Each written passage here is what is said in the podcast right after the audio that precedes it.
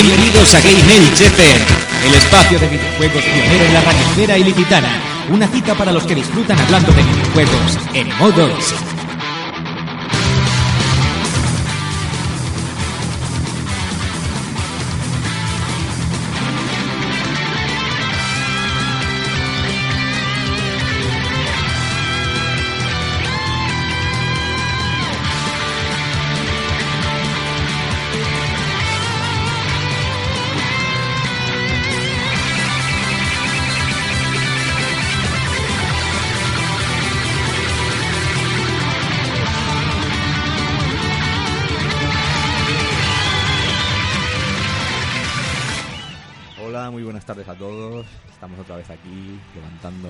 de la programación de Radio BL en el 107.5, otra vez aquí en, en Gamers, una, una tarde un poquito gris, las lluvias y simboliza un poco el, el desasosiego que tenemos los, los futboleros después de después de la caída alemana, de- de- del viaje que nos han pegado en, en Champions a Barça y Madrid. Así que intentaremos remontar hoy el vuelo videojueguilmente hablando ¿no? en, en este asunto. Y como siempre, antes de nada, presentar a, a mi equipo de hoy, que sin ellos sería imposible hacer este programa. Los mandos técnicos, una vez más, señor Villa, el señor de las capuchas, señor de los cascos. ¿Qué, qué me cuentas? Hola, Kiko, buenas tardes. Pues nada, aquí dispuestos a repartir estopa, ¿no? ¿Cómo está eso? Siempre nos, pegó- nos gustó pegar hostias. tú lo sabes. Siempre, siempre. Pero en los arcades. Por Vi- supuesto. Violencia siempre Es lo mejor. Y a mi derecha está hoy el crack que ya se está afianzando, ya afianzado totalmente en el once titular, el señor Rafael Ortiz. Muy buenas, muy buenas tardes. ¿Qué buenas tal? tardes. Pues nada, de vuelta aquí ahora, listos para, para repartir. ¿Tú eres, eres violento también? Solo frente a la pantalla. Bien, bien. Pero no te cargan las teles. No, no, no. Ah, vale, vale. Todas mis teles sobrevivieron a, a mi furia. Bien, bien. Pues como siempre, ya sabéis, eh, nos podéis encontrar en, en nuestro blog, en Twitter, en Facebook. Y también estamos presentes en, i- en iBooks, iTunes, o iTunes, por no repetirme mucho. Hoy esto, la revista No Solo Gamer. Y también dejamos algún articulito que otro en infoexpress.es. Y que no se me olvide, que si no alguno me va, me va a canear, darle las gracias al señor Odín 1440 que nos ha dejado una reseña en iTunes con cinco estrellacas como una casa. O sea que por lo menos sabemos ya que la gente nos escucha, que reaccionáis.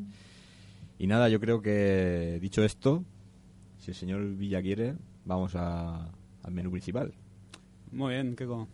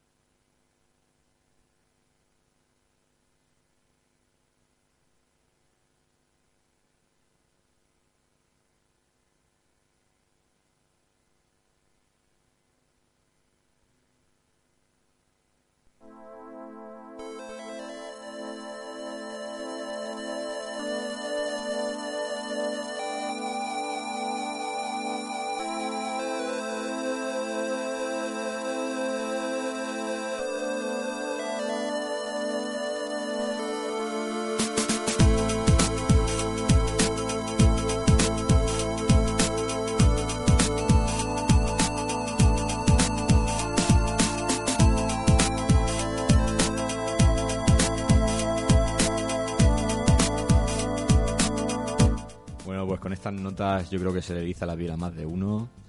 Es un temazo Exacto. increíble de, de Street for Rage 1. Más que menú principal hoy, deciros de qué va a ir el programa. Hoy vamos a hablaros de... eh, va a ser nuestro primer capítulo de, de una saga que vamos a hacer dentro del programa que son los ¿Qué fue de? ¿no? Programas que abarcaremos mm, desapariciones de un género eh, o de algún título en especial o saga que, que no se sabe por qué hoy en día ya no, no se frecuenta o no se usa y la gente lo echa de menos, ¿no? El protagonista de esta semana, eh, vamos, vamos a tener a los beat'em up. ¿Qué ha pasado con los beat'em ups? ¿Qué, ¿Por qué desaparecieron? ¿Cuál fue su época de gloria? Creo que es un tema que, que mucha gente a día de hoy eh, le interesa saber, porque los arcades nos gustan a todos y yo creo que, que no sabemos por, el porqué de la desaparición de un género que tan adictivo como era el, el- el denominado coloquialmente yo contra el barrio. Así que yo creo que vamos a empezar un poquito. Vamos a, a- a- ahora vamos a poner un poco abuelo cebolleta, a recordar un poquito viejos tiempos. Y nada, yo voy a comenzar un poco. Nada, decir muy brevemente que eh, la época dorada de este género fue a finales de los 80, principios de los 90. Títulos. ¿Quién- qué- qué- vamos, esto es... Pa- para aburrir. Sí, la verdad es que tenemos un, un amplio abanico de, de juegos, desde los que empezaron a mediados de los 80, que fueron los, los, ini- los iniciales, y luego los que, los que ya empezaron a hacer destacar al género frente a los Mm. más establecidos, como los shooters, y, bueno, shooters, los de los matamarcianos, y Sí, típicos de la época de los 80, sí. etcétera.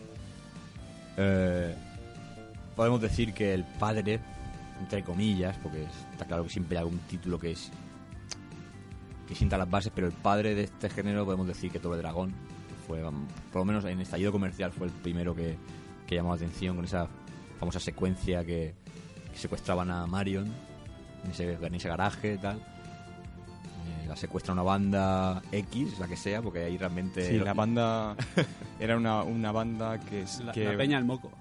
No, no, eh, eh, eran lo- los Black Warriors. Los Black Black, Warriors. Warriors. Pero eran ya en el Double Dragon 1 los Black Warriors también. Sí, sí, creo recordar Vale. que sí, porque Bla- eh, la, la ambientación, el contexto, aunque eso no, no trascendió mucho a lo que las máquinas europeas, los arcades europeos y las conversiones europeas y norteamericanas, en Japón el contexto de la historia era hablaba acerca de, de un holocausto, una guerra nuclear. Ahí, ahí va yo porque este dato ciertamente no, no lo sabe mucha gente.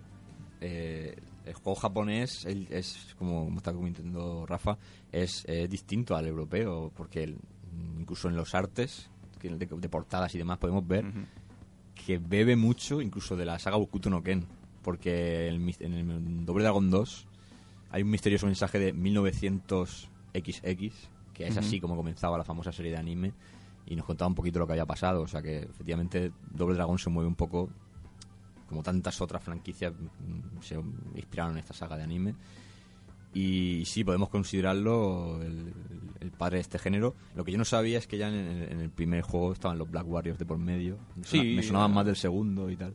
Bueno, era el contexto en la historia, la historia japonesa, Ujú. en la, la original, digamos, antes de que llegara a nuestras tierras. Y, y bueno, en ese sentido también habría, cabría comentar o destacar que, que, bueno, eh, el planteamiento era muy sencillo, pero suponía una evolución. El Double Dragon, aunque fue el primero, como comentabas bien, que el primero más, más destacado o más comercialmente exitoso, sí que supuso una evolución respecto a los beat'em ups originarios como Kung Fu Master, por ejemplo. Altered Beast y, y algunos que tenían unos ciertos matices que ahora comentaremos entre todos. Sí, digamos que este sentó las bases, por Sí. decirlo así. ¿no? Ya fue la, decir- claro, fue la evolución, la evolución mientras que Kung Fu Master y todo este, este tipo de elenco de juegos o Tu Crew de Tudes también que se Uf, también Qué tosco, todo- qué tosco.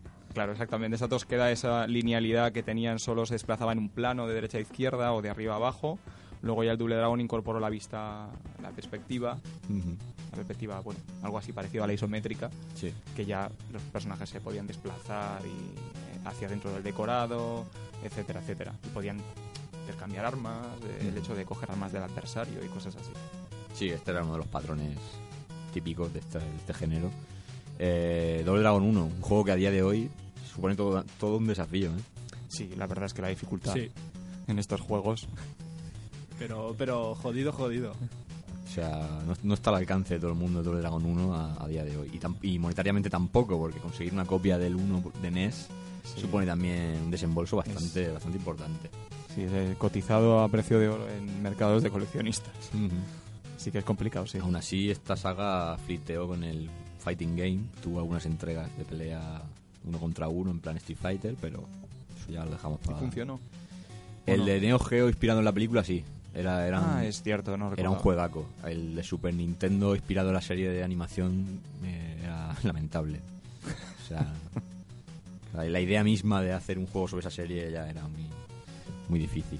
Y también se han cruzado con, con sagas como Battletoads, conformando uno, uno- otro beat'em otro beat'em up de, de los más difíciles de la historia, como es el Doble Dragón versus Battletoads. Yo el Battletoads ya de por sí me, me resigné Sí, bueno. cuando lo probé al principio. Pasar la segunda pantalla de ese juego es poco menos que imposible. Sí, sí. No, parecía que estaba pensado para las recreativas para que te dejaras el dinero en lugar de para consola. Parecía que estaba, Con afán recaudador. sí, afán recaudatorio o que te dejaran los sesos ahí porque, vamos, desde luego. tan complicado que era. Pues sí, eh, Doble Dragón, digamos que fue el, que movió todo y a raíz de ahí surgió una fiebre. Pero claro, eh, hay muchos títulos que, mencionaremos un poquito y profundiza- profundizaremos, pero hay un- una compañía que todo lo que toca lo, re- lo vuelve a revolucionar y vuelve a instaurar su patrón, que es el que más le copian, que es Capcom. Y llega Capcom y te saca Final Fight. En un principio conocido como Street Fighter 89 para digamos un poco la gente la gente pensaba que iba a ser la secuela de Street Fighter 1 tal. Street Fighter 89 Final Fight 1 Eh, tres personajes Gui, Cody y Hagar. Han quedado para la posteridad de la Mm. historia de los Y videojuegos supusieron un cambio también respecto a lo, a, a lo visto en Double Dragon, porque sí que se notaba un cambio sobre todo a nivel estético. Ujú. Ya eran tres personajes bien diferenciados. No era como en Double Dragon, que al fin y al cabo el personaje era el mismo, El el mismo Cambiaba el color. cambiando el Mismo color. sprite, di- Claro, distinto color. pero yo siempre seré de Jimmy ¿eh? de Jim. de Jimmy claro. yo siempre Pero seré. Lo bueno es que justificaban, justificaban el, el- este parecido porque decían que eran gemelos. claro Entonces era, la verdad es que táctica Sub-Zero Una- Escorpión Ryuken Sí, sí, sí, un apaño sí, de sí. guion bastante, bastante Un salvavidas, un salvavidas. se, Pero, se- se salvan por ahí pero claro, los dos jugadores, que otra cosa que, que no hemos comentado también es el tema de, de que Double Dragon in- incorporó el tema del cooperativo por primera vez en un juego de peleas. Todos los demás eran juegos de un jugador. Y, y claro, el tema que, que aportaba eh, Final Fight respecto a, a Double Dragon quizá fue el tema de, de la especialización de cada personaje. Que realmente había una diferencia en la manera de combatir. Mike Hagar era el, era el- más de wrestling más de wrestling, luego estaba Cody. que era más eh, eh, de hecho en su historia figura como un antiguo Street Fighter un antiguo luchador callejero y, y de, y de medios muy violentos más que el resto lo que Sí, la verdad es que era más, lo que acabaría con él en la cárcel como podemos ver en Street Fighter Alpha 3 más de los suburbios. Y luego Sí. estaba Cody, Cody no, perdón, Gui, que era él, ese era el crack ese era el maestro en artes marciales, era el... A mí siempre me gustó más Cody. era más Trump pero Gui Gui a mí yo siempre quedé el que, con el que Gui. me elegía siempre el rojo porque es que Yo siempre me elegí también a Wii, estoy contigo. Somos de Wii. Que bueno, también a ver cómo se lee eso, ¿eh?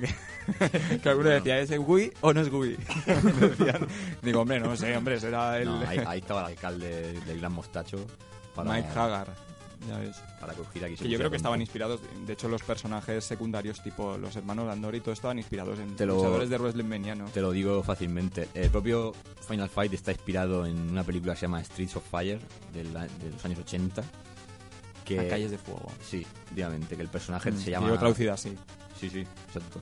Eh, que el personaje principal se llama Cody también y es el Vale. típico que en su época era el típico mojabragas. Todas, todas las fans ahí tal y cual. Y, y de hecho creo que se enfrentaba a una banda liderada por William Dafoe por aquella época. O sea, que- Estarían sus años mozos. sí, sí. Era igual de feo, pero Pero bueno, sí, Pero joven. Sale ganando. pero Buen sí, actor. eh, Sí, sí, buen actor al fin y al cabo. Y en esta película podíamos ver las bases que sigue el planteamiento de, de Final Fight, con esas míticas pantallas en los trenes, en los metros. Y luego, eh, Hagar, The Warriors también sería una película que bastante Sí. te inspiraría sí, también a, esta, de a hecho, este juego. de hecho tremendo videojuego que tiene en PlayStation 2. También. Tremendo De videojuego. Rockstar, si no me equivoco. Sí. El cruce perfecto entre un sandbox y un beat'em up. Que a- eh, lo ahondaremos después en lo que han sido los últimos títulos más modernos de este, La evolución un poco Claro. Pero, por ejemplo, Mike Hagar, lo comentamos hace unos programitas, está inspirado en Gis Ventura, que es un antiguo luchador de lucha libre americano, que ha sido también actor, lo hemos, lo hemos podido Que, ver. que a raíz de- del programa este que, que lo comentaste, lo vi y descubrí ya quién era. Lo vi ahí ya en, en la peli de Predator. Predator. Y, y luego también ha sido, creo que también ha sido gobernador en Estados Unidos, en, a como así fuera Schwarzenegger. En Sí, su se ve que eso de actor y gobernador se lleva mucho por allá. Sí, y luchador también. O sea, aquí es una locura sí, sí. todo eso. Y Hagar está, está inspirado mucho en, en ese tema. El tema de Gui yo creo que es un poquito la referencia a Street Fighter. Un tema de las patadas giratorias y demás, yo creo que ahí ya... Y efectivamente, lo de Andore, Hugo en la versión japonesa, Ujú. está inspirado en Andrés el Gigante, el mítico luchador de la WWE.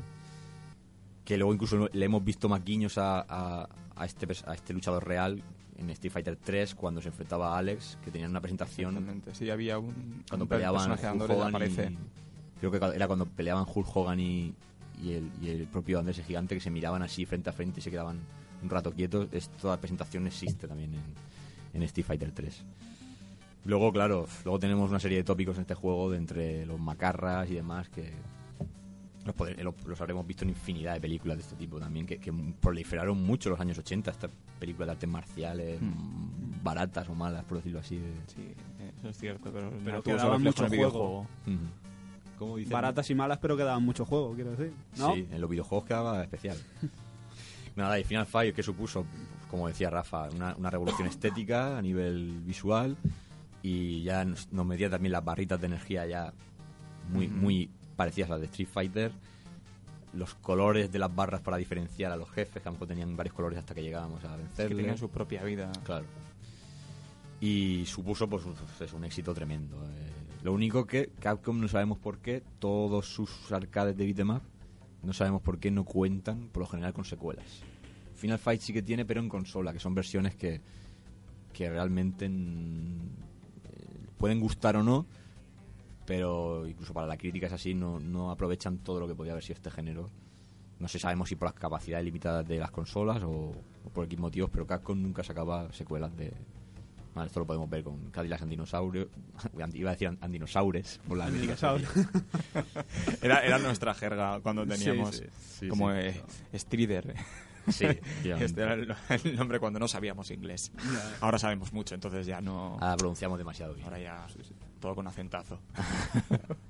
Pues sí, teníamos Cadillac and Dinosaurs, eh, King of Dragon, eh, Knights of the Round, o sea, los Caballeros de la Mesa Redonda, juegos que, que eran muy buenos, o Capitán Comando. Buenísimo ese, ¿eh? Mm. Especial puntualización en ese. Yo me detengo en ese porque a mí me encantaba la estética futurista. Sí, era, era lo que más llamaba, eran como unos superhéroes jap- al estilo japonés del futuro. Me recordaba Comando G. Sí, Un poco la estética, tal vez.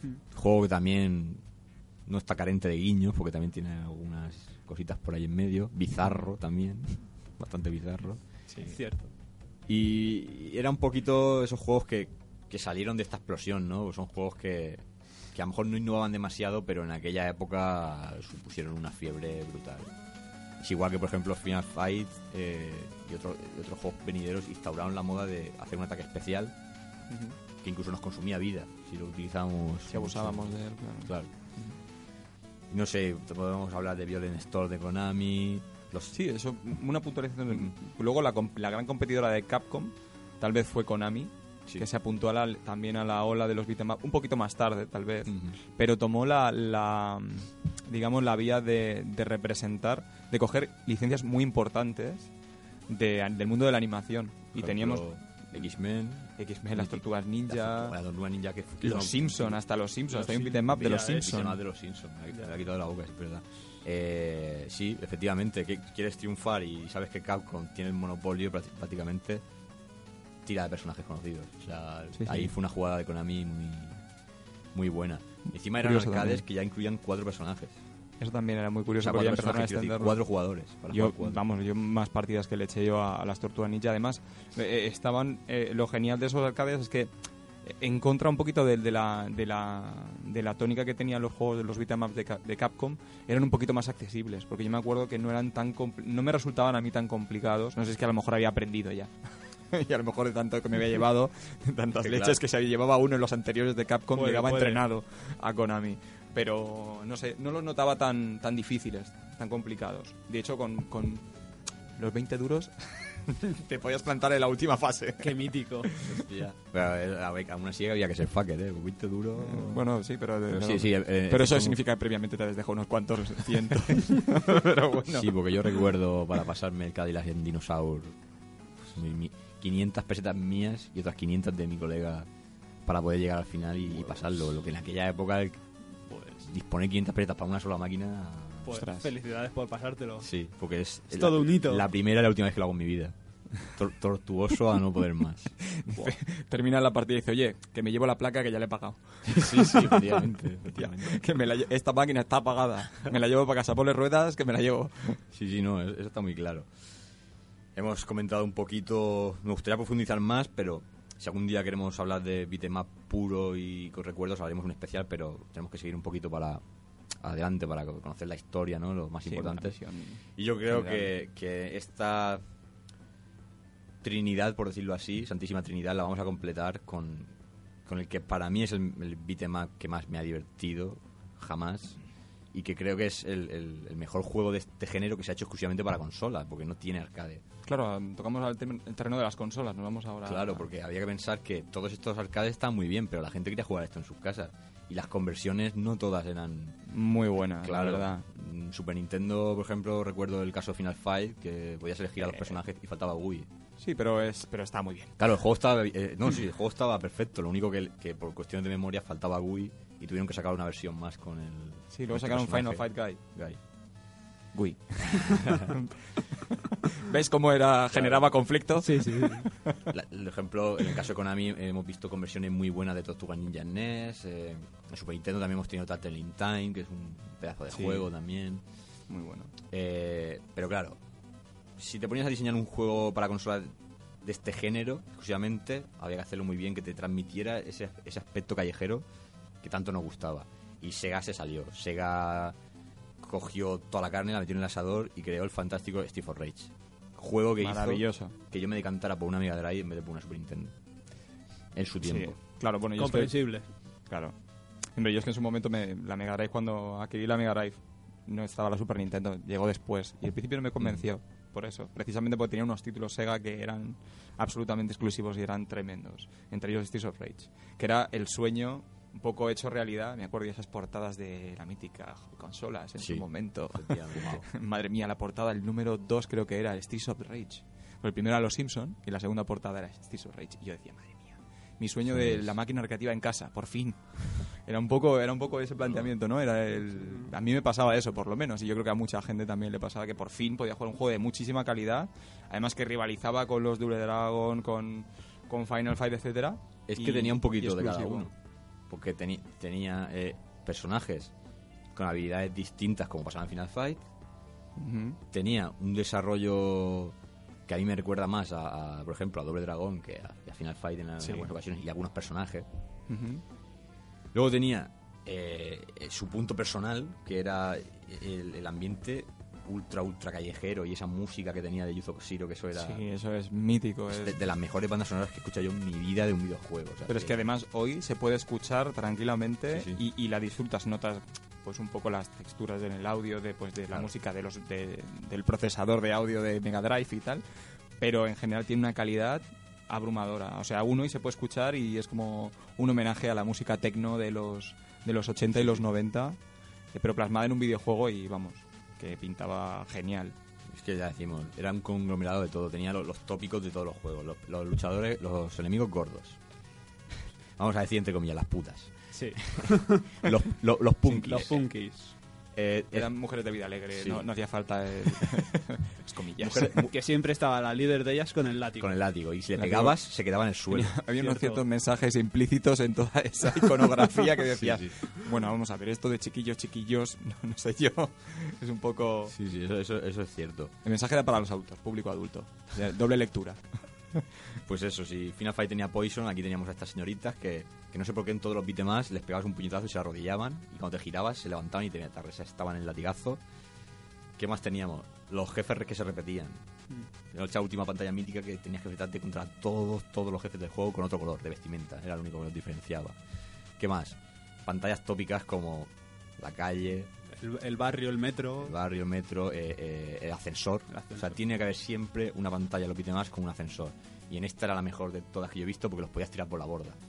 O sea, tú podías pelear subiendo. O sea, eso era genial. Es una llave y... Hasta luego. Eso es- vamos, eso era ser ya sádico, de decir, quiero jugar esta pantalla por tirar a todo el mundo por, por el aire. No es por otra cosa. O sea, así, así de claro. Estás dejando al aire Sí, sí. ciertos pensamientos. Y teníamos también las zonas, por ejemplo, de en construcción, que también tenía fosos en los que, que lanzar a, a- a los rivales. Algo que también vimos en, en una conversión muy curiosa en NES de, de Final Fight, que es el Mighty Final Fight, que es un juegazo. Como pocos he jugado en mi vida, con el único defecto que solo se podía jugar en player. Pero es un- peca un poco, una eh. conversión genial de, de Final Fight. Y Steve Rage, pues eso, teníamos a Axel, a Blaze, que era la chica, Había una chica por primera vez, ¿eh? ¿no? Ponía de jugable, Sí. eh, persona, como personaje jugable en un juego de...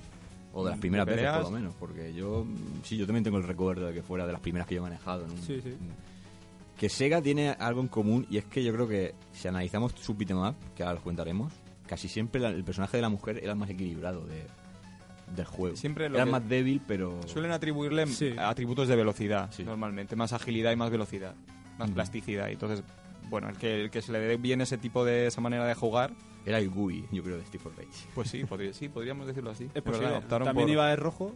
claro. También, es verdad. Más que va con un traje más ajustadito, pero bueno. Algo más La ajustadito. verdad, no me más. imagino a Wii con el traje de ella. No, no, no, yo no. tampoco. Bueno, no, Sí, ser, no ser que vaya muy depilado.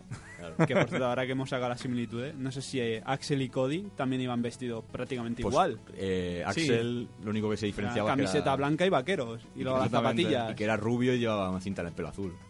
Ya Sí, está. era una inspiración muy clara. Ellos de- querían tener su Final Fight en, en Mega Drive. Sega quería tener su Final Fight y, y lo tuvo. Y si vemos que en aquella época estaba de moda Street Fighter, ponías una cinta en el pelo y triunfabas. O sea, eso sí, eso- la estética estaba muy, eso era así. muy extendida. Encima el juego tiene la palabra street también por en medio, o sea, tenía, tenía todo. O sea, esa gente supo lo que hizo cuando hizo esta saga. Estaba todo, todo pensado. La explosión vino con Street for Rage 2, que ya encumbró la saga a un nivel gráfico como, como, eh, como se le esperaba ya, porque primero en gráficos iba un poquito justo, aunque para mí jugablemente es mejor. Me, me gusta más mucho más el 1 que el, el 2 lo considero un poquito fácil, pero gráficamente era un espectáculo para una, para una consola que pretendía rivalizar con un arcade, o sea, Sí, de- se salía muy bien parada. La verdad es que salía muy bien parada y el trabajo, el trabajo del, del equipo de, de programación memorable porque se nos ha quedado grabado a todos, incluso más porque, claro, como también al ser un producto de, de consola de sobremesa, pues otra cosa positiva que tenía era que la duración era, era mayor, sí. eh, la dificultad era más progresiva, no, no tenían porque no tenían en mente pues coger y sacar, intentar sacar los cuartos a la persona Sí, que, sí, que se plantara delante de una máquina recreativa era un concepto distinto, era llevar el beat'em up pero otro- más tranquilo, a otro nivel y como más más, es- más extendido, más expandido, mejor pensado en cierto Luego modo. tenía un detallito, que lo tienen muchos juegos de Sega de ese estilo, que era que pulsabas el botón A y tenías la magia, que en este caso era Sí. el, el mítico coche de policía, Ah, bueno, eso también es que muy venía verdad, y, es verdad. y- y te sacaba del apuro ahí con el diferentes tipos de disparo y demás, el, con el cañón. y que se llegaba a meter en el- hasta la pantalla del barco, se metía el coche de policía. Que yo quiero saber cómo entraba ese coche ahí. O sea, ¿qué hacía ese coche para entrar en un El barco? kit de la época, Crack. claramente. Tenemos, Le tenemos- faltaba hablar al coche solo. Sí. Es que respecto a eso que está comentando, ahora mismo tenemos que hacer un día un programa de cosas absurdas, porque vamos, hay cosas para parar un tren. sí, sí, la verdad que hay una serie de cositas que no, no concuerdan muy bien. Curiosidades. Yo creo que lo subsanaron en el 2 a- eh, poniéndole a los personajes golpes especiales propios. Menos mal. En plan, ya Shoryuken y cosas así, porque es lo que estamos diciendo. Cantaba un poco que el coche apareciera en ciertas zonas y demás. Estaba en el almacén. Sí. Estaba en el almacén escondido. Claro, está espiando. Estaba ahí en las bodegas del barco. No sé yo. A mí no me acaba de colar. ¿Cómo sube la rampa? A ver, la escalera. un coche de policía parecía un DeLorean, ¿eh? un bicharraco ahí Claro, claro. importante. Yo creo que hubieran acabado haciendo un Gundam y ya está. Pues sí. Ah, Hubieran acabado No antes. sé qué hubiera sido peor. Pues lo dicho, triunfan con Steve for Rage 2 y luego viene lo que siempre le ocurre a Sega en sus beat'em ups. Llega la tercera entrega y la cagan, hablando en plata. Ya es estirar el chicle demasiado, tal vez. Y, y las ideas buenas se agotan. Falta de frescura. Claro. Ya es quemar, quemar las naves que te quedan, pero ya no es. Sí. Y esto lo hemos podido ver en las siguientes sagas. Podemos comentar también Golden Axe. Uf, Golden Age, qué mítico. Qué Juego- bueno, qué gran juego. además. Juego que aquí ya no sabemos si catalogar muy bien de beat'em que yo para mí sí que lo es, pero si lo analizamos a día de hoy, por el tema de las armas, podría ser hasta un hack and slash. Sea, Sí. Sí, entraría ya un vista- poquito. No digo que sea así, sino que, es, que si lo vemos un poquito Sí, desde la que tiene varios enfoques. Claro, porque tiene plataformas y tiene una serie de cosas que Sí. si, lo, si lo enfocamos de hoy en día, Sería como, digamos, lo- a lo mejor la simiente, ¿no? La semilla de, Sí. de luego el, el- el género del hack and slash, la evolución del beat'em. Porque yo también, yo contemplo más el hack and slash como una casi una evolución lógica, por otro lado, del, Mm. del beat'em up. volvemos a, a repetir el esquema de Sega. Bravucón de protagonista, un, un Sí, esto ya- un tío Conan.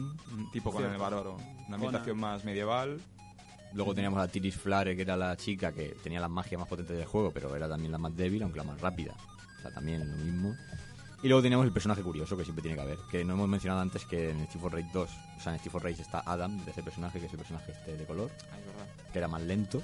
Pero en Golden Axe tendríamos a Gilius Thunderhead. Tiene un nombre curioso que era el que se elegía a todo el mundo, el enano. El vikingo ahí con Yo su- me cogí al bárbaro, ¿eh? Yo me cogí a la tía, claramente. Supongo que sí. Yo, Sería yo también me, yo también me cogí a la tía. Ese bikini era la perdición de muchos. A ver, ¿lo cogéis porque jugáis mejor o solo por ver el tipazo?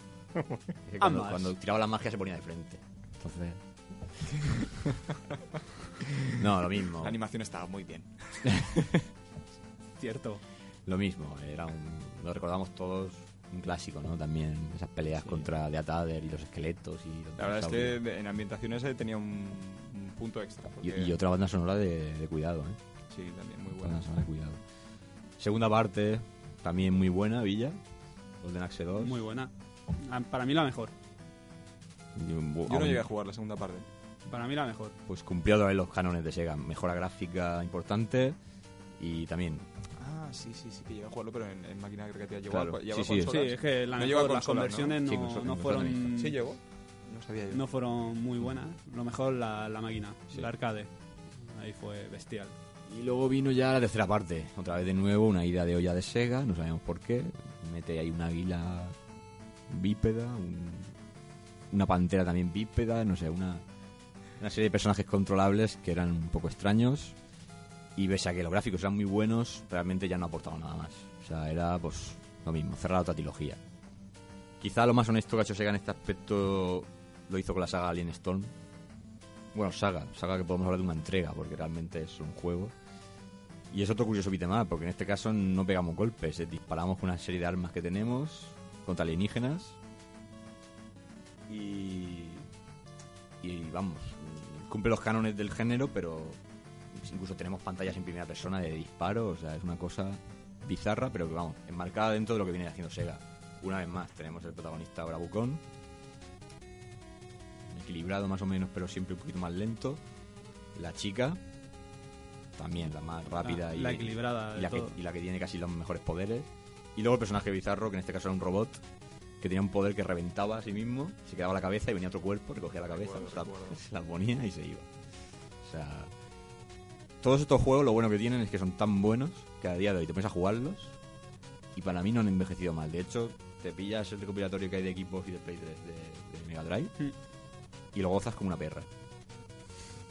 Así de claro. Y encima, si a esto le añades logros, No, claro. El resultado, la vidísima. sí, claramente. No hay más. no hay otra. Más cositas. Pues mira, yo te quería puntualizar un par de cositas. El, el tema de que comentabas que comentabas antes eh, sobre el of Rage, la, la decadencia un poquito de, de las últimas entregas, eso viene siendo, por, por desgracia, una, una costumbre una costumbre abundante por, por parte de todos los estudios. También otra cosa que, que quería comentar era el tema de que en Super Nintendo, por ejemplo, hubo otro grande otro gran beat'em up que yo recuerdo y que a lo mejor mucha gente no, no sé si conoce, supongo que sí. La conversión de Batman Returns de la película Sí. Cierto. que se hizo adaptación y fue muy bueno porque porque en ese momento las adaptaciones cinematográficas de los juegos eran bastante bueno, como ahora pues también son bastante, eran bastante chungas eran, eran bastante bastante Sí, había flojitas algunas que era eran bastante flojitas en general pero Batman Returns a mí me dejó muy buen sabor de boca y era de Konami si no recuerdo mal Este juego me lo, me lo ha recomendado muchísima gente. Yo no, Muy bueno, no, ¿eh? no he podido jugar nunca. Yo, yo tengo el de Mega Drive de Batman, pero era, otro, era otra cosa, eran plataformas, era un- otro estilo. Pero sí que es verdad que tiene muy buenas referencias. Cualquiera, cualquier persona que le preguntes que lo, que lo haya jugado un poquito me dice lo mismo que tú, que, que, es- que es incluso a la altura de uno de los mejores juegos de Batman. Que, Sí, la verdad es que la estética de la película la, la respetaban bastante. Luego, mm, lo mejor de todo es que la, el desarrollo era bastante más divertido que la propia película. o sea, lo cual no es difícil, ¿eh? Porque- en, este, en este caso, porque la película era bastante Era lenta, de- sí, era muy densa y muy, y muy lenta, y sin embargo el juego se hacía bastante divertido. Y lo que era muy chulo era poder jugar con un juego estilo Final Fight, que como, bueno, como mayor representante pues teníamos este juego de Capcom, pero luego este fue uno de los, digamos, de los clónicos, entre comillas, basados en este, en este esquema, pero que utilizándolo para una película pues funcionó bastante bien. De nuevo Konami con las licencias de películas y de series de animación. Sí, porque también, ya fuera de este género, también aprovechó los Looney Tunes, los Tiny Toons también, si no recuerdo mal. Sí, pero más que un juegos. tema, pero un, era un No, no, eran, eran otros géneros, pero quiero decirte eso, lo que, lo que venías a decir, que empezaron a coger licencias Sí, sí, sí. y, vamos, se quedaron... Esto da casi para un programa de licencias de Konami de...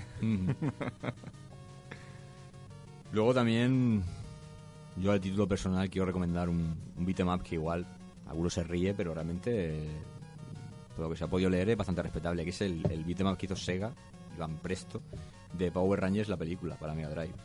Un juego que en principio podía No tenía malas críticas. No, no, no, o sea, Yo no, lo, no iba a jugarlo. Pues yo, yo no podía lo parecer una broma, pero el juego, Sí, sí, sí. Yo, yo escuché y leí acerca de él, pero no, no llegué a probarlo. el juego es, es tremendo. Será cuestión de echarle un ojo. Es tremendo, o sea, para mí uno de los mejores beat'em ups que he jugado en, en la negra de Sega. Y yo creo, si el, vamos, si mi equipo me lo permite y procedemos, vamos a descansar un poquito la voz porque nos hemos estamos quedando aquí a gusto. Y vamos a escuchar un temazo, temazo que viene de, de un juego que hemos comentado, el, el poderoso poderoso Final Fight, Mighty Final Fight, el, tema del jefe final que pese a ser chiptune es una pedazo de maravilla de, de 8 bits de juego y la, y la canción, vamos, especial. O sea que, Villa, cuando usted quiera, lo escuchamos. Pues vamos para allá.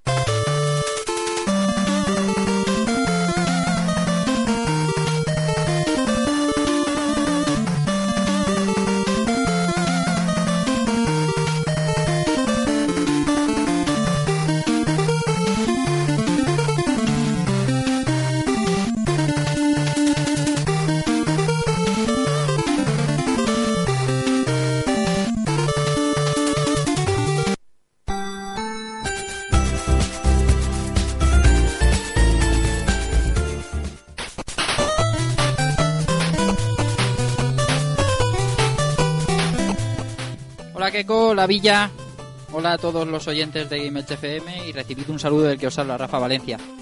Hoy me molesta especialmente no estar con vosotros en el programa en directo porque es un hoy tocas un género que a mí me toca el alma, me toca el corazón, como son los beatemaps.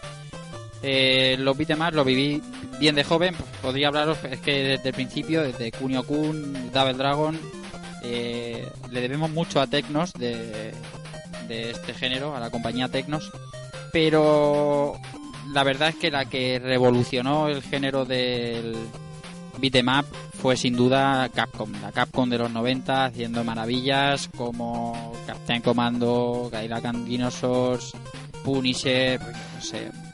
Por supuesto Final Fight, que como bien sabréis era un, empezó el proyecto como Street Fighter 89. Bueno, Capcom de verdad que revolucionó el género y aunque tiene es la que más grandes obras acumula, algunas de ellas un poco desconocidas, como pudo ser King of Dragons y los magníficos Dungeons and Dragons fueron brutales. Particularmente a mí el que más me gusta es uno de Sega, como habréis eh, tratado seguro y ocupará buena parte, es Street of Rage 2 concretamente, Bare Knuckle, eh, una obra maestra de Sega. Por hablar algo de los hack and slash, los un pocos herederos herederos sentimentales de, de los beatemaps, sin duda ninguna me quedo con Bayonetta.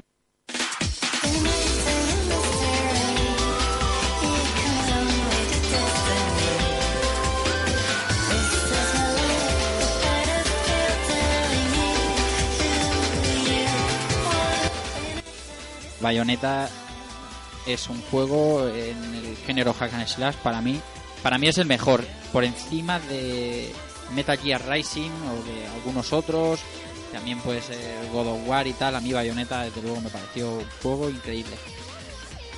De los Musou que es algo de lo que también vais a hablar es un género que a mí no me aporta nada he jugado varios un Saint Seiya, Hokuto no Ken, Dynasty Warriors, pero es que es un, es un género que no me gusta. Salió uno de Dragon Ball. Así que nada, yo recomiendo a todo el mundo probar aquellas maravillas de Capcom, probar Steve for Rage. Y si quieres darte al Hack and Slash, pues Platinum tiene la clave.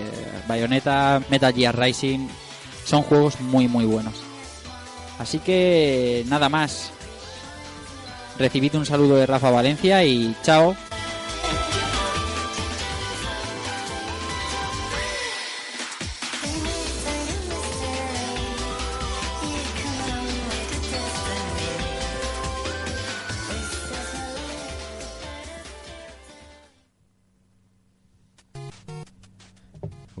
Hemos escuchado el temazo de hoy y el amigo Rafa Valencia, que nos ha dejado una vez más su, audio mítico. Eh, otro, otro abuelo cebolleta como nosotros, ¿no? Que, le encanta este, este género del pasado. Al igual que, el amigo David Bernal, que hoy tampoco puede estar con nosotros, pero que menudas horas nos hemos pasado él y yo jugando al doble Dragon 3 de NES. Eso era. Eso la canela. Y vamos a rematar con los pequeños coletazos que, que siguió dando el género. Porque ya se acababa, se acababa ya la- el 2D empezaba a pasarse de moda un poquito, ya entramos en nuevas tecnologías, pero aún teníamos clásicos como por ejemplo, yo sé uno que le gusta al señor, señor Villa, que es el Alien contra Predator. Ese juego Muy buen juego. de Capcom también, una vez más. Un juego que nos permitía elegir a, a dos mercenarios y a dos Predators y luchar contra un ejército de aliens, si no me Pero equivoco. un ejército que inundaba en la pantalla. Sí, sí. No, Lo que recuerdo, tú nada más que veías Alien. O sea, tu Mm. propio personaje ni lo veías. Tú machacando ahí el botón y ya de vez en cuando veías algo. Sí, porque era, era Pues muy... que era eso para increíble. transmitir la sensación agobiante, ¿no? De estos bichos. Cierto, cierto. A mí me llamaba la atención el personaje de femenino, que ahora no, no recuerdo el nombre exactamente, que tenía unas mecánicas de juego que, que pocas veces han visto en, en beatemaps. Era, era un personaje radicalmente distinto a lo, a lo que estábamos acostumbrados. Más allá de eso, pues un beatmap muy espectacular, pero que realmente ya poquito más había que innovar. Claro. O sea, no... Sí, tomaba los esquemas y, y a funcionar con un aspecto distinto, ¿no? Luego me comentaba también Rafa en fuera de, de micros, el mítico Avengers de, The Avengers, es que era buenísimo. El Capitán América y los Vengadores. de Data East. Que este luego, luego os daremos un anuncio, luego le vamos a dar más mandanga en el futuro porque, porque vamos a tener muy pronto aquí en el programa. Y más juegos, eh, ya nos íbamos un poquito a la época de, de los 32 bits y aquí intentaron que el género no desapareciera. Y nos trajeron, para mí, un juego que, que, que considero bueno, no considero que sea un- una obra maestra, pero que es muy bueno, que es el Fighting Force. Que transmitía eso. O sea, Mm. cuatro personajes, dos chicas, dos chicos, las, las calles para nosotros, y en un- pero ya cambiaba el asunto de que era un entorno 3D, pero con toda la esencia de los Final Fight, los Steve Race, incluso con la novedad de que podíamos elegir una ruta u otra. Si queríamos tirar hacia un parque o hacia el metro, eh, no sé, era un- tenía un rollito que, que estaba muy bien, que muchos pensarían que a lo mejor al trasladarlo al 3D podría ser como una aventura ya en plan, pues con lo que estamos acostumbrados hoy a lo que son las aventuras, un Resident Evil o un Metal Gear, no, no, esto está 3D, pero aquí la esencia es reventar a, a todo el que aparezca de la mejor manera posible, o sea, y para mí, para ser un juego que salió en, en PlayStation y Saturn, si no me equivoco, que era un experimento, para mí muy bueno. Hay una secuela que yo no he tenido el placer de, de probar, pero el señor Villa sí. Sí, a mí me pasa justo lo contrario que a ti. Al primero no lo jugué, lo he visto en vídeo, y tiene muy buena pinta la verdad. Y el segundo ya está, digamos que, mejor hecho, a mi, Claro. para mi punto de vista. Está mejor acabado. Ujú. Es también más de lo mismo, pero eso, digamos que pasa como todos. En la segunda parte mejora. Siempre y- visual y luego ya. Claro, pero que básicamente es lo mismo. Luego también teníamos Gekido, que bebía mucho de este Fighting Force con los diseños del amigo John Madureira, el famoso creador de Darksider. Ese tipo que siempre se deja cosas a medias, no sabemos por qué. El famoso dibujante de cómics, que ahora mismo creo que está en Marvel, si no se ha ido ya, está, está en Marvel ahora mismo. Y luego uno que se nos ha pasado un poco de, de- de largo y creo que, que también ha sido muy jugado en, en recreativas, que era el Dinamite Deca, que aquí era más conocido como el- la jungla de cristal que pegaron ahí un cambio, no sé por qué, de nombre y demás, pero aquí lo hemos conocido como la recreativa de la jungla de cristal. A mí me has dejado a cuadros. Porque Pues- no caigo ahora mismo. A mí también. Este, este era un, eh, era un beat'em up de, de arcade que luego se traspasó a Saturn, en el que realmente no, es la jungla de cristal, pero aquí en Europa, como en el mundo occidental, como la saga tenía tirón y la historia era muy parecida, transcurría en un edificio muy parecido al de la primera película de la saga, se dio por, se le conoció como Die Hard Arcade y era en 3D, pero un juego, un juego muy al muy, a- muy al estilo clásico, ¿no? Scroll lateral, pese a que todo era en fondos 3D. Y luego tenía una, una especie de quick time events en que teníamos que ir corriendo por un pasillo y pulsar un momen- en un momento determinado un botón para golpear a un enemigo que estaba distraído y cogerle alguna llave o alguna algún artilugio. O sea, un juego que muchos también recordarán, aunque aquí parece que al equipo los acabo de dejar un poquito Sí. un poquito a cuadro. Fuera de juego, Pero yo, yo un poco para poner mi granito de arena, quería comentar un juego que me estaba acordando ahora porque pensando en juegos extraños, en, bueno, o más rebuscados, porque extraño tampoco era, pero un beat'em up buenísimo fue The Bouncer Me lleva loco por en. PlayStation 2. Que lo lleva loco, ¿por qué te lleva loco por eBay? Porque, tengo, porque para empezar tengo que encontrarlo. Es un- este es mítico, este tiene, una- tengo un amigo que, vamos, perdía, bueno, perdió el, el- parte de, de su aparato reproductor para, Bueno. para conseguirlo, pero Bueno, Bueno, eso son palabras mayores ya, ¿eh? sí, sí, no, pero es un juego bastante, ¿se puede intercambiar juegos por miembros viriles cortados?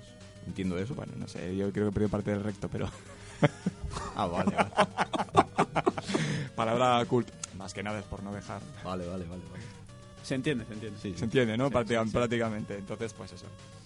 Pues nada, The Bowser es uno también que cabe mencionar y que es muy recomendable si se puede, si lo podéis conseguir para jugarlo. De los primeros del catálogo difícil. de PS2. que es de Squaresoft, Ujú. de cuando era cuando uno estaba fusionado con Square Enix y es también un- una especie de es bueno es digamos un, beat'em up pero bastante eh, evolucionado además era poligonal también y ya tenía Mira, sí, bueno, con una estética muy anime. ujú, exactamente bueno con la estética un poco que viene viene a ser la que aplican ellos en, en Sí, en sus casi, sagas en de Final Fantasy juegos, sí. eh, etcétera De hecho, hay uno de los personajes que es clavado a, a Cell de Final Fantasy VIII, pero sobre musculado ahí. Sí. Bastante parecido. Me acabo de dejar, es verdad. The Bouncer, ese juego. Bouncer es un, Tiene- juego mítico también Tiene, tiene mandanga. Pues al margen de estos juegos, teníamos a lo mejor en Saturn un clásico como fue Guardian Heroes, también dibujado Ah, así también es 2D. muy bueno muy bueno muy bueno ese recuperó un poco la vieja La vieja esencia, sí. la vieja esencia, sí, eso es Pero yo creo que fue, fue ya el punto y final. La, Sí. la era de los 32 bits. Salvando de Bouncer en los 128. Claro, ahora también, eso sí que es verdad que, que si los, digamos, los grandes beat'em ups desaparecieron, pero ahora sí que podemos ver como hay una- un renacimiento de todo este tipo de juegos, pero más en formato, más en el, en el terreno indie. Sí. En los juegos independientes existen bastantes beat'em ups Los doble dragones estos que han salido descargables. descargables y, y de mucha calidad, incluso combinándolo con otras mecánicas de juego, como este reciente que salió en Xbox en, en la 360, Ujú. el de, un, de un ninja, no recuerdo el nombre ahora. Ninja Master puede ser. Es que yo sé que como me dices, pero ahora mismo el nombre no caigo. No, yo tampoco. lo lo tengo que reconocer, pero Ni bueno, es un, un hack and slash.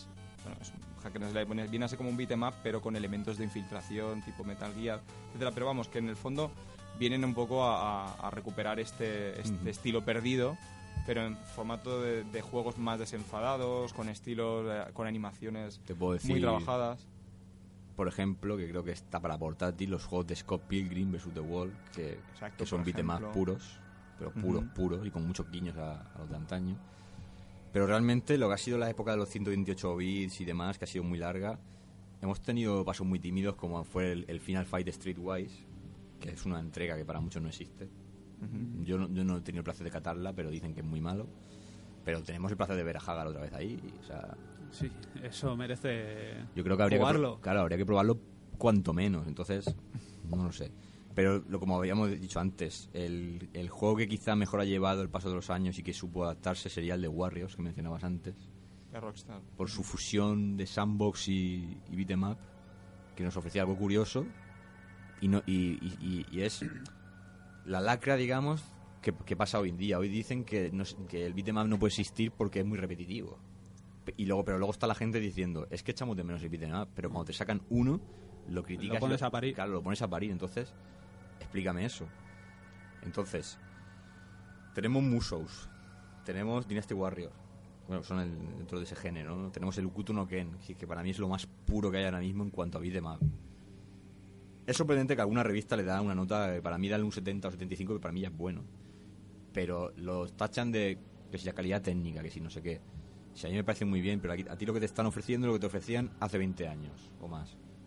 Barrios llenos de gente copiada y tú lo único que tienes que estar, meterte ahí en medio y reventar a la gente. Es como dice el mismo nombre Beatemap, aporréalos.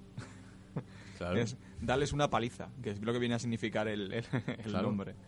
Así que en la época de 128 ya podemos decir que fue la muerte oficial, incluso ante la Podríamos, ahora que me ha venido a la mente, el, en 128, así los Saint Seiya, los caballeros zodiacos, No, y eso eso, es- tenían eso- algo, Esos son de, de uno contra uno. En, en la pero actual generación sí que digamos hay, un- que creo que en el modo historia, sí, hay, después sí. había algo así que hay iba... unas ligeras pantallas como de Claro. bonificación que te viene mucha gente y tienes Sí, que... eso también Tenía lo han un- emulado un- también un en, en guiño los Tekken, por así, ¿no? ejemplo. Siempre tienes opciones de, Efectivamente. de jugar con ciertos personajes eh, Y- y creo al que- modo del beaten up. Hay, hay, hay- A día de fases. hoy, yo creo que eso es el, Puedes el, jugarlas. el beat'em up más puro que hay, son los minijuegos que incluye Tekken.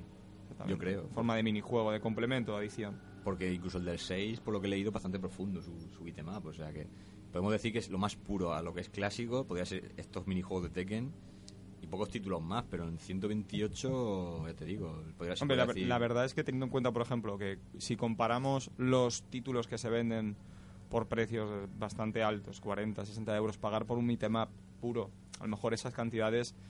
Por eso ha quedado tal vez reducido al, al tema de los Ujú. al tema de los descargables, descargables. o complementos de otros juegos.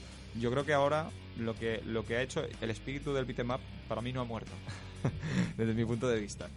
Eh, lo que ha hecho es evolucionar hacia algo un poquito más complejo y más rico. Lo que no han hecho otros géneros que sí deberían haber evolucionado, como por ejemplo los matamarcianos o los, o los de scroll lateral, de disparos de, nave- de naves, de scroll lateral, tal, que sí que tuvieron como intentonas de evolucionar. O por ejemplo los juegos de peleas uno contra uno. Sin embargo, sí que los beatemaps han evolucionado bien Poco a poco, sí. pues han mantenido esa esencia y han, han ido añadiendo ciertos aderezos y complementos. No sé, se me ocurre ahora un beat'em up que no es puro, pero que es, digamos, un, un ejemplo muy bueno de esa evolución. Podría ser el Muramasa de Demon Blade, que es una joya, es una auténtica joya audiovisual. O sea, muy- o sea, totalmente recomendable. Está disponible en Wii, va a estar disponible en PS Vita si no está ya, que creo que todavía no estaba disponible, pero lo iba a estar en breve que es de, bueno, eh, es un ani- anime puro, es anime, anime muy, muy bien acabado, con unas animaciones estupendas. Luego también el tema que tienes que combina, pues es un hack and slash o beat'em up, según se, una evolución, y combina elementos de RPG, por ejemplo. También muy, muy interesante, esa combinación es muy buena. God of War también, que Es tenemos que otro... a, a eso vamos, que estamos, Claro. los tres miembros de esta mesa de hoy estamos de acuerdo. Creemos que lo, lo más parecido a, a beat'em up que existe hoy en día, o, o la derivación, o lo que se ha evolucionado, por decirlo así, creemos que es el hack and slash, porque la premisa es mm, básicamente matar, pero siempre aderezado con un toque argumental y de plataformas y de claro, alguna cosita. variedad, Claro. es lo bueno que tiene. ahora. Que yo creo que eso, lo- lo- la semilla la puso el primer Devil May Cry, pese a que se jugaba muy Cierto. parecido a un Resident Evil. Cierto, cierto. Pero yo creo que el primero fue Devil May Cry. Y, ya el que instauró las bases para mí es God of War. Porque ha sido copiado hasta la saciedad por Dantes Inferno y otros juegos. Castlevania, sin ir más lejos. Castlevania. Y luego han habido, han habido títulos que, que, digamos, se han desmarcado un poco y han aportado su granito, como han podido ser Bayonetta, como decía el amigo, el amigo Rafa Valencia en su audio. Y el, y el exponente más actual que es eh, Metal Gear Rising. Transportar la saga Metal Gear a este género. Pero claro, como lo viste de otra manera, lo disfrazas de otra manera y aparece otra cosa.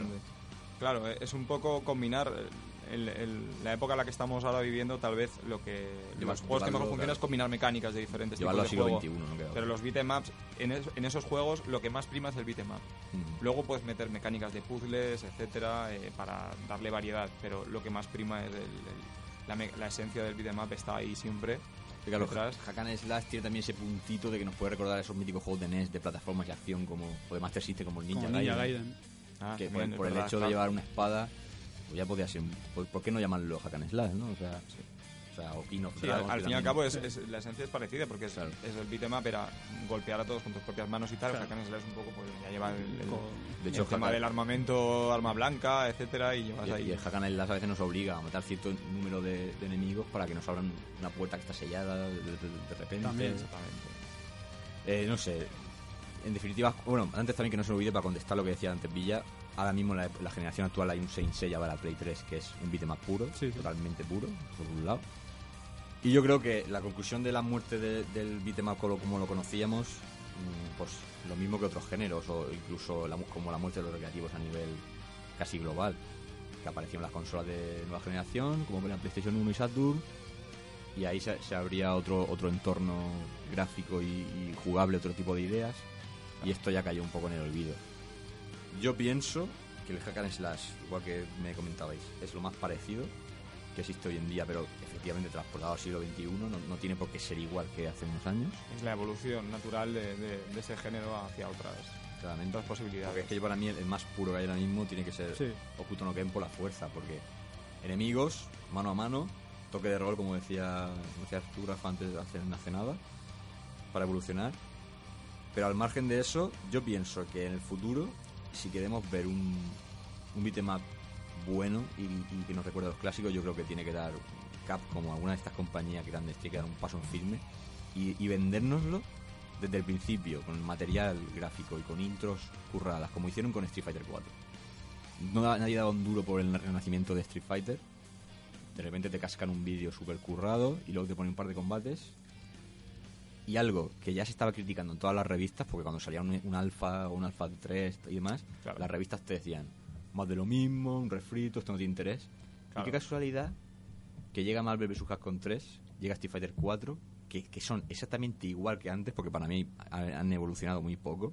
Claro, y yo estoy de acuerdo contigo. Es- yo creo que los beatemaps, en lo que, está, lo que hemos comentado en otras ocasiones, es, han evolucionado mucho más y han sabido mucho más adaptarlo a los nuevos tiempos que, por ejemplo, los juegos, los juegos de, de peleas uno contra uno. Para mí, en ese sentido, no han evolucionado prácticamente nada. Nos han vendido lo mismo, con otro envoltorio, que para por mí encantado, pero en cambio ahora las, las revistas los ensalzan como los mejores juegos de lucha por encima de Tekken, cuando antes los Tekken era eso, bueno, Sí. era la, la- la profundidad y el no sé qué. El tema de la prensa es, es una cosa aparte que ahí, Sí, eso es, eso es un mundo ahí, va- aparte. ahí va- ahí ya sabemos por, Hay por- que darles de comer porque también, aparte porque también tienen claro, mucho de, ellos se mueven por otro, por otro tipo de... Sí, sí. otro de- tipo de vale- historia. de referencias. Entonces yo creo que, que si ahora Capcom sale y sale con un Pero- Final Fight rem- mm, cero, por ejemplo, o, o que- como Pero- un remake, ¿no? Pero yo lanzo una pregunta al aire. Sí. ¿Hay cabida ahora mismo para un juego como esto? Para mí sí. Si, lo- si, lo- si te lo curras y lo sabes plantear, sí. Yo creo, que, yo creo que los que han los que han dado en el clavo han sido los, los que han yo creo que ya lo hay ya hay ya hay ya se ha recuperado de alguna manera. Para mí el mejor ejemplo es eh, eh, los creadores de Muramasa Demon Blade y, y ahora van a, van a sacar eh, otro beat'em up el Vanillas Crown creo que se llama. Ujú. Que también van a sacar otro. Yo para mí son los que ahora mismo representan los, expone- los exponentes, el exponente del género ahora mismo. Y, y actualizado, completamente actualizado, con muchísimos elementos novedosos tan atractivos como para hacer que la gente se pueda volver a interesar por ellos. Efectivamente. Pues nada, dicho esto, ah, lo que quería deciros es eso, que yo pienso que sí, que hay cabida y si lo plantean bien es como todo, cualquier género, hasta las motos se pueden poner de moda a veces en los juegos. Y vamos a ir cortando ya. Así que, nada, Villa nos pone el ending y, y nos despedimos ya. Vamos para allá.